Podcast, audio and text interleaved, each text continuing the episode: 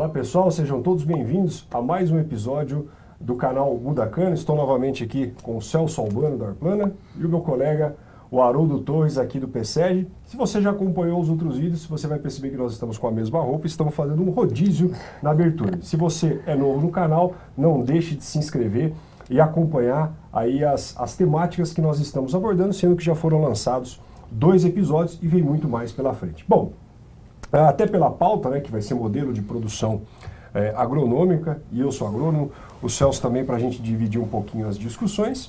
Uh, na escola, né, quando a gente está no curso de agronomia, nós aprendemos lá meio que as receitas de bolo que a gente tem para diversas culturas uh, e para cana-de-açúcar acabam sendo diferentes.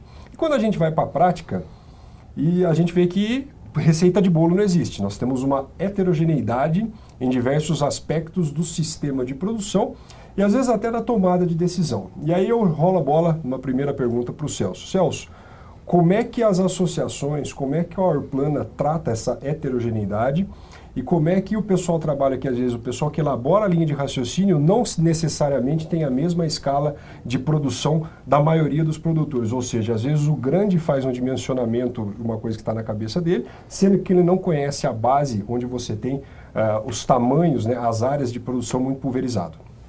Bom, João, primeiro a gente tem que entender como separar essa heterogeneidade em categorias, né?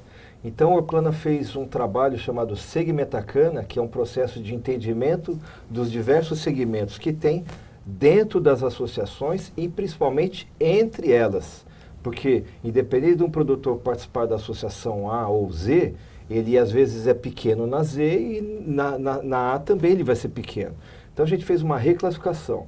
Essa heterogeneidade começou a trazer ações muito confusas, porque se pensava que todos eram iguais.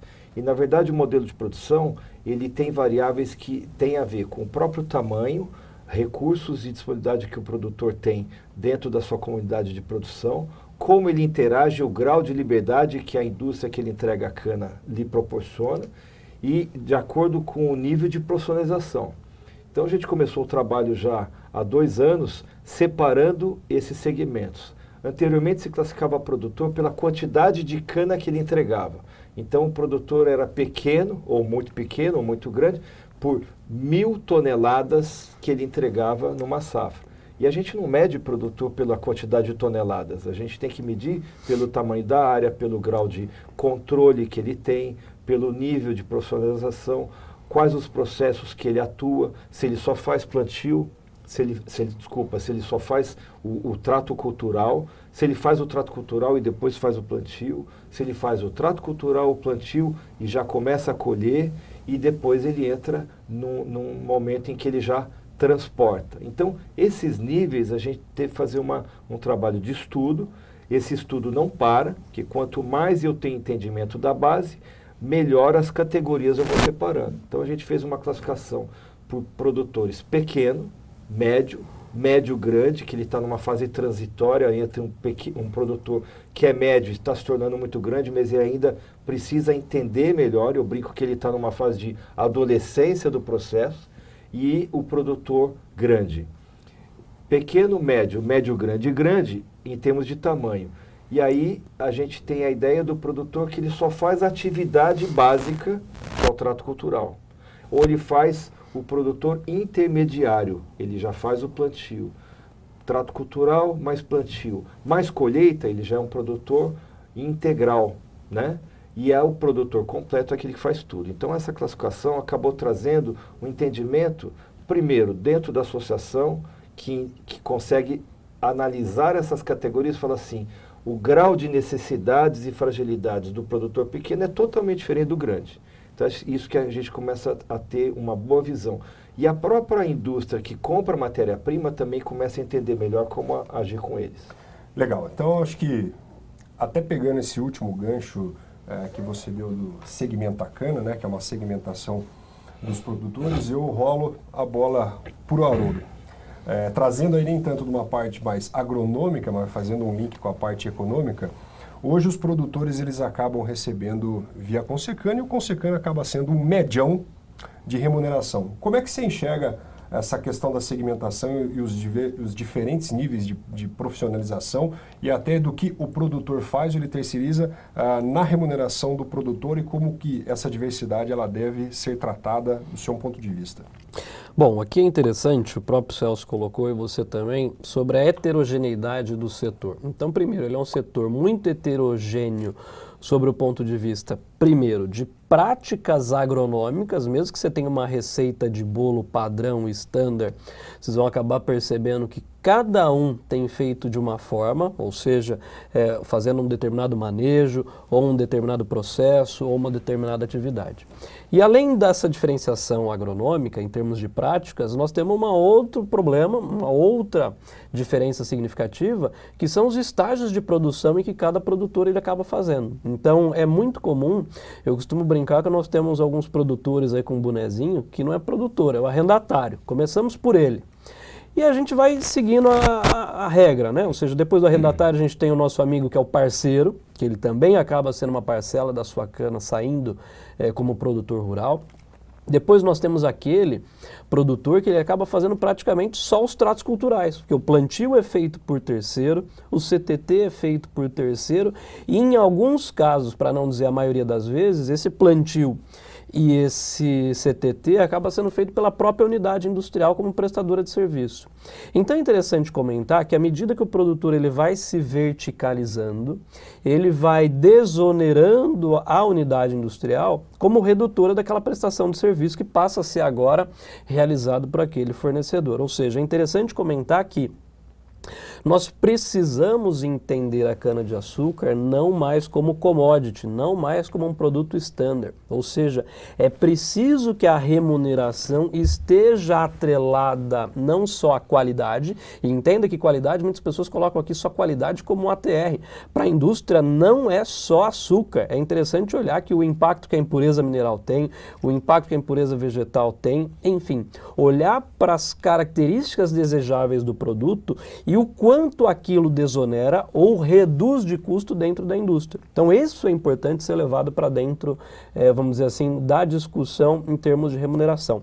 Além disso, um outro ponto que eu acho que é interessante, e aí quero aproveitar a discussão, eu acho que o, o, dentro do estágio de produção mais homogêneo é o CTT. Para nós fica muito claro que aquela é uma operação padrão, todo mundo praticamente tem feito aquilo de uma forma bastante comum e padronizada. Por outro lado, quando a gente olha do plantio e os tratos culturais, ali nós temos uma diversidade enorme. Até mesmo entre as regiões. Há pragas em algumas regiões são totalmente diferentes de outras. E eu acho que é um problema que é interessante, que aí a Orplana pode, o Celso pode me ajudar, está é, tá ligado ao planejamento agronômico. Eu vejo que a gente começa, em alguns casos, errado desde a, desde a escolha da variedade.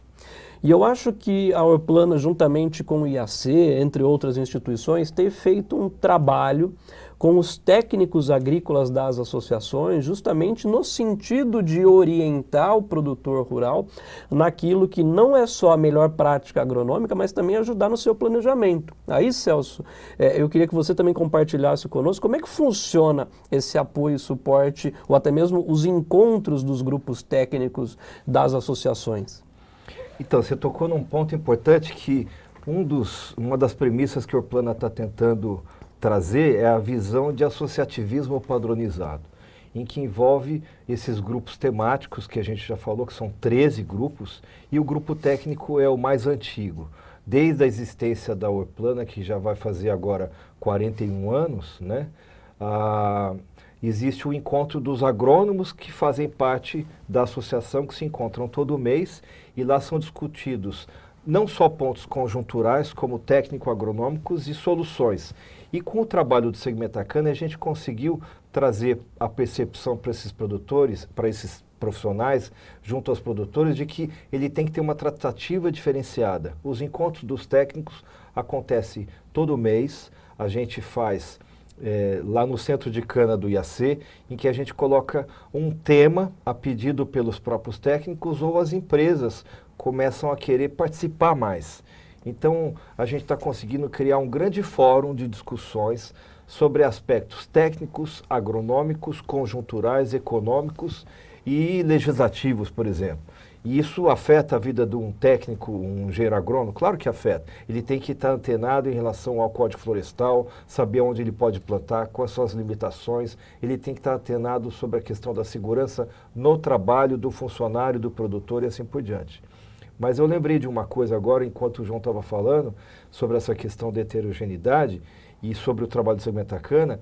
O Segmentacana, que é um trabalho que nós fizemos, nós três aqui participamos dessa vida, de, de pesquisa do, do, do Segmentacana, ele trouxe à tona a visão de, da desoneração do, do ativo da cana junto à indústria e a eficiência do produtor. Ele trouxe essa visão de quanto mais eu tenho controle dos processos, ou seja, quanto mais eu me profissionalizar e deixar de ter processos à mão de terceiros prestadores de serviços, mais barato fica a minha cana, mais eficiente eu fico. É engraçado porque é um contrassenso. Quer dizer que quanto mais eu tiver atividade comigo, mais barato fico. Exatamente isso. E é isso que a gente vai explorar cada vez mais a partir de agora. Então é isso, pessoal. Agradeço Celso e o Haroldo pela discussão. Acredito que a temática que ficou, né, eu acho que o, o mantra que ficou da nossa conversa foi a questão da heterogeneidade uh, do setor, principalmente na, na, nas práticas agronômicas. Né? Uh, eu acho que existe receita de bolo, que são os grandes nortes das boas práticas que devem ser aí praticadas, mas não existe um consenso do que deve ser feito obrigatoriamente uh, ou não, principalmente aí no setor na, na, na, condução da cultura da cana-de-açúcar, onde a gente uh, viu os últimos anos de uma inversão tecnológica, né? principalmente em função da restrição da queimada. Algumas práticas que eram uh, feitas antes agora não são, não são mais. Eu acho que mais importante do que trabalhar com essa heterogeneidade é o compartilhamento das informações entre os produtores. Então, participar desses grupos técnicos ou de eventos aí é super importante para que o produtor fique antenado. Ok? Então isso é coisa também que a gente vai discutir em outros capítulos ou outras uh, séries aqui desse, desse programa. Espero que vocês tenham gostado. Não deixe de se inscrever no canal se você gostou, deixar o seu like e também colocar nos comentários eventuais pautas ou temáticas que podem ser discutidas, tá certo?